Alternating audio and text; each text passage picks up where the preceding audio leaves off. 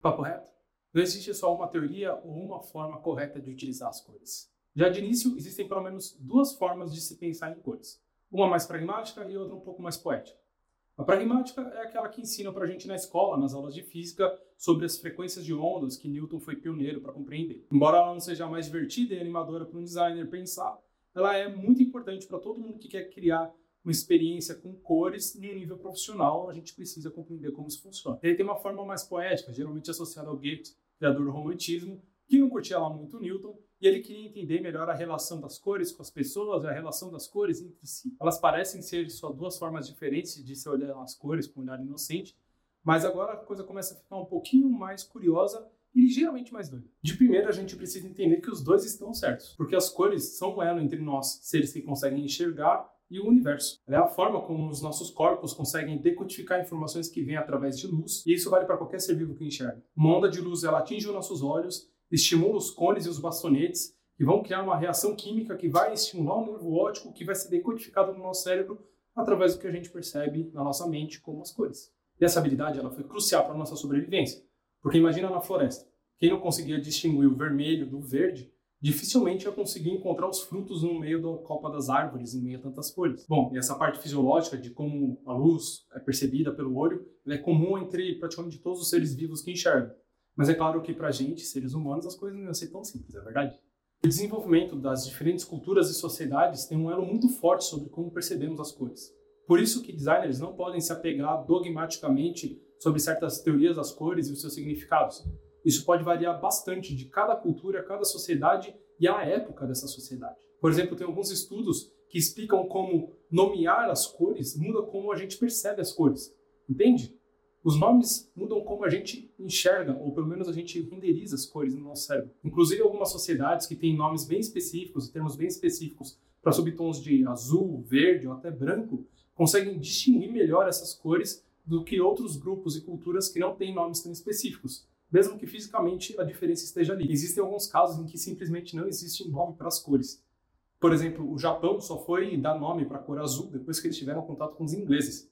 E os europeus eles só foram dar o nome para a cor laranja no século XVIII, quando eles finalmente tiveram contato com a laranja, a fruta. E existe uma tribo indígena na Amazônia que eles nem sequer dão nome às cores. Eles têm uma liberdade gigantesca para criar e combinar cores, porque eles apenas sentem as cores e não precisam passar ali por um processamento de linguagem para elas. Aliás, essa é uma forma bem bacana de se entender as cores. É uma experiência sinestésica com a luz. E essa sinestesia é tão importante que a gente acaba associando cores quentes, como o vermelho, com o que pode queimar, com o calor, e as cores frias, como o azul, com o que está gelado, o que é frio. Eu sei que parece óbvio, mas essa é uma das poucas coisas em que existe uma convergência global para entender as cores quentes e frias. Depois, a parte toda de significado ela começa a ficar bem mais peculiar e bem mais complexa. Porque cada sociedade cria relações com as cores conforme elas vão ganhando significados com a sua cultura ao longo do tempo. Por exemplo, a cor branca aqui no Brasil, a gente costuma associar ela com a paz e a virgindade. Mas o branco, em algumas culturas asiáticas e africanas, tem a ver com o luto. Ou a cor laranja, que eu citei agora há pouco, que aqui no Ocidente, no Brasil, a gente costuma associar com uma cor energética e poderosa.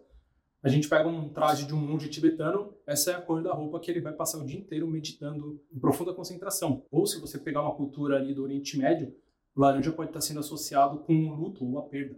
Por isso que é tão importante a gente tomar cuidado quando a gente fala sobre os significados das cores. Porque elas variam muito e nem precisa ser de uma cultura tão distante da outra. Na verdade, dentro de uma mesma cultura, em diferentes épocas, uma mesma cor pode ter significados e simbolismos diferentes. Um exemplo muito famoso é a cor rosa, que na nossa sociedade contemporânea é bem associada a uma cor de menina, adolescente, meio Barbie, mas que se a gente volta alguns séculos atrás, ela era uma cor que era muito utilizada pela realeza para vestir meninos, porque o rosa era uma versão ali mais sutil do vermelho, que é uma cor que na época para eles representava o poder. O mais curioso é que o rosa nem sequer existe. Ele nem está ali naquele espectro de cores que o Newton mostra, mas isso também não importa muito, porque a forma como a gente percebe a realidade costuma se impor. Por isso que o rosa vai estar ali bonitinho no círculo cromático que os designers usam no seu dia a dia. Isso sem falar da forma como individualmente cada ser humaninho vai experienciar as cores. Quem aqui não se lembra daquele famoso caso do vestido que algumas pessoas viam ele azul e outros viam ele dourado? E isso depois descobriram que tinha uma relação com a quantidade de luz artificial ou natural que essas pessoas ficavam expostas no seu dia a dia. Bom, acho que já deu para perceber que as cores são complexas e não dá para resumir tudo em um vídeo só. Mas eu prometi que ia ter uma parte prática, então vamos lá. Como que a gente usa as cores no nosso dia a dia? Existem algumas técnicas práticas de como a gente usa as cores com lógica. Então eu vou tentar explicar algumas das mais básicas e algumas um pouquinho mais sofisticadas. Vem comigo. Primeiro a gente precisa entender como que essa cor vai ser gerada. Ela é um pigmento, uma tinta ali que vai ser pintada e aplicada, ou ela é uma tela de um dispositivo, né, uma luz que vai ser emitida em certa cor? Eu sei que parece uma pergunta simples, mas a forma como a gente vai produzir essa cor muda as técnicas quase que de forma oposta nesses dois universos. Por exemplo, se eu pegar um objeto aqui com várias cores, num ambiente com luz natural, seja a luz do dia ou uma luz branca no ambiente fechado, eu consigo perceber as diferentes cores que essa, esse objeto, esse artefato vai ter. Se eu mudar a cor da fonte de luz, tudo fica bem diferente e bem mais difícil de resolver. Boa sorte. Por exemplo, a paleta de cores de um quadro ou um pôster vai mudar drasticamente dependendo do lugar onde ele está sendo exposto. E isso deve ser levado em consideração. Agora, se eu quero produzir essa luz através de uma tela de um dispositivo, um celular, um tablet, um computador, TV, sei lá, as coisas mudam.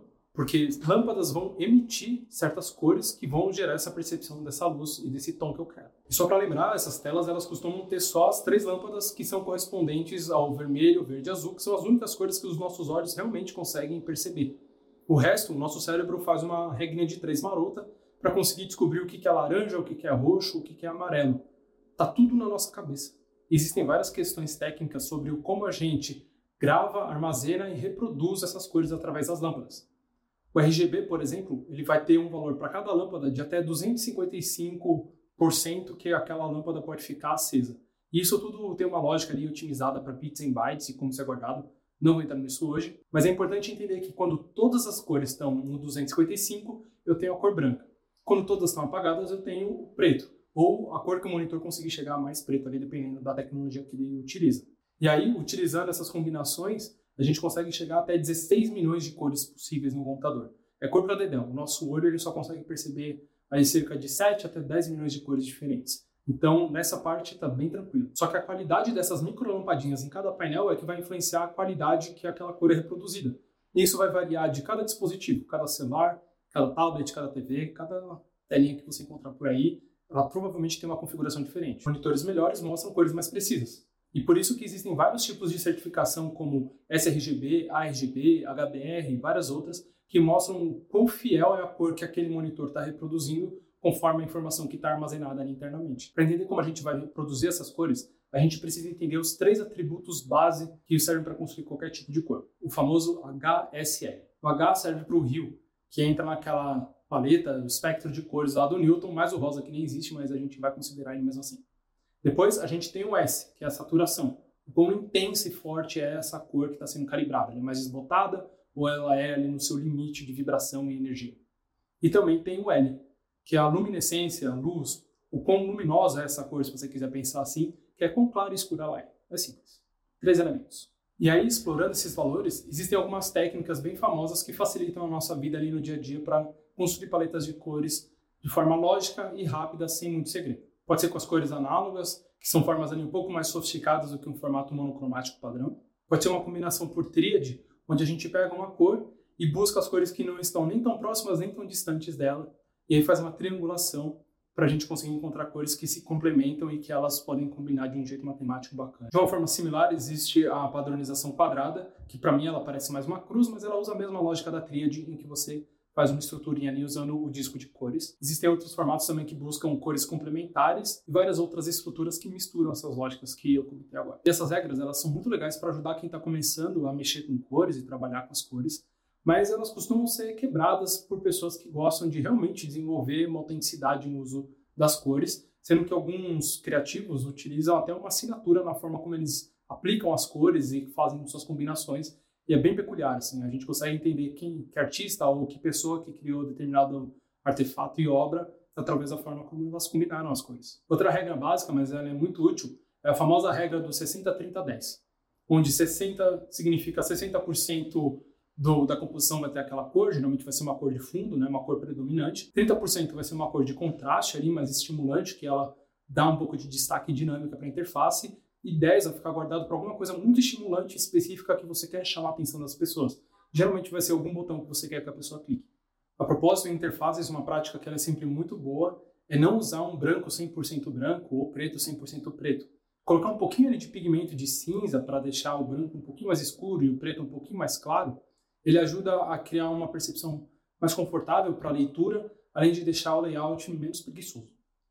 Uma coisa que todo mundo sabe, mas é importante sempre ter em mente, é que algumas cores são mais estimulantes que as outras. O vermelho é muito mais estimulante do que as outras cores e o azul tende a ser a cor menos estimulante. Então, utilizar um botão vermelho pode trazer muito mais cliques do que um botão verde, porque ele estimula mais aqueles sensores ópticos que eu comentei.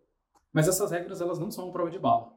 Então a gente precisa tomar cuidado para não sair aplicando elas ali cegamente e depois criar algum problema de legibilidade ou de percepção das cores do que a gente está desenvolvendo. Então, nada de subtons de cinza muito sutis ali entre a fonte e o fundo, que depois uma pessoa não vai conseguir enxergar e aí lascou. Aliás, para ajudar nessa parte, existem estudos realizados pelo WACG que fazem análises sobre os contrastes mínimos para garantir legibilidade ali de textos e objetos gráficos. Sem falar da parte de acessibilidade para pessoas portadoras de daltonismo, que elas podem ter dificuldades para enxergar certas faixas de cores ou mesmo nem enxergar cores no geral. Então a gente precisa tomar um certo cuidado ali quando vai criar certas combinações e garantir que os contrastes mínimos estão sendo atingidos. Principalmente quando um público-alvo vai ser masculino, tende a ter cinco vezes mais daltonismo do que as mulheres, por exemplo. E quando a gente vai considerar pessoas mais velhas, é importante saber que essas pessoas elas ficaram tanto tempo expostas à radiação solar e à luz que o olho dela foi desgastando e a percepção do azul diminuiu. Então elas enxergam um mundo um pouquinho mais amarelado, esverdeado e alaranjado. Parece que tem um filtro de sépia. Curioso, né? Mas é claro que as cores não se restringem só à legibilidade e usabilidade. As cores exercem um papel fundamental em várias áreas, como as artes, no design, nos jogos, na moda e na construção de marcas. Aliás, as pessoas tendem a ter a cor como principal ponto de memória e recordação das marcas. Então, usar estrategicamente as cores pode ajudar bastante uma empresa nova a marcar território.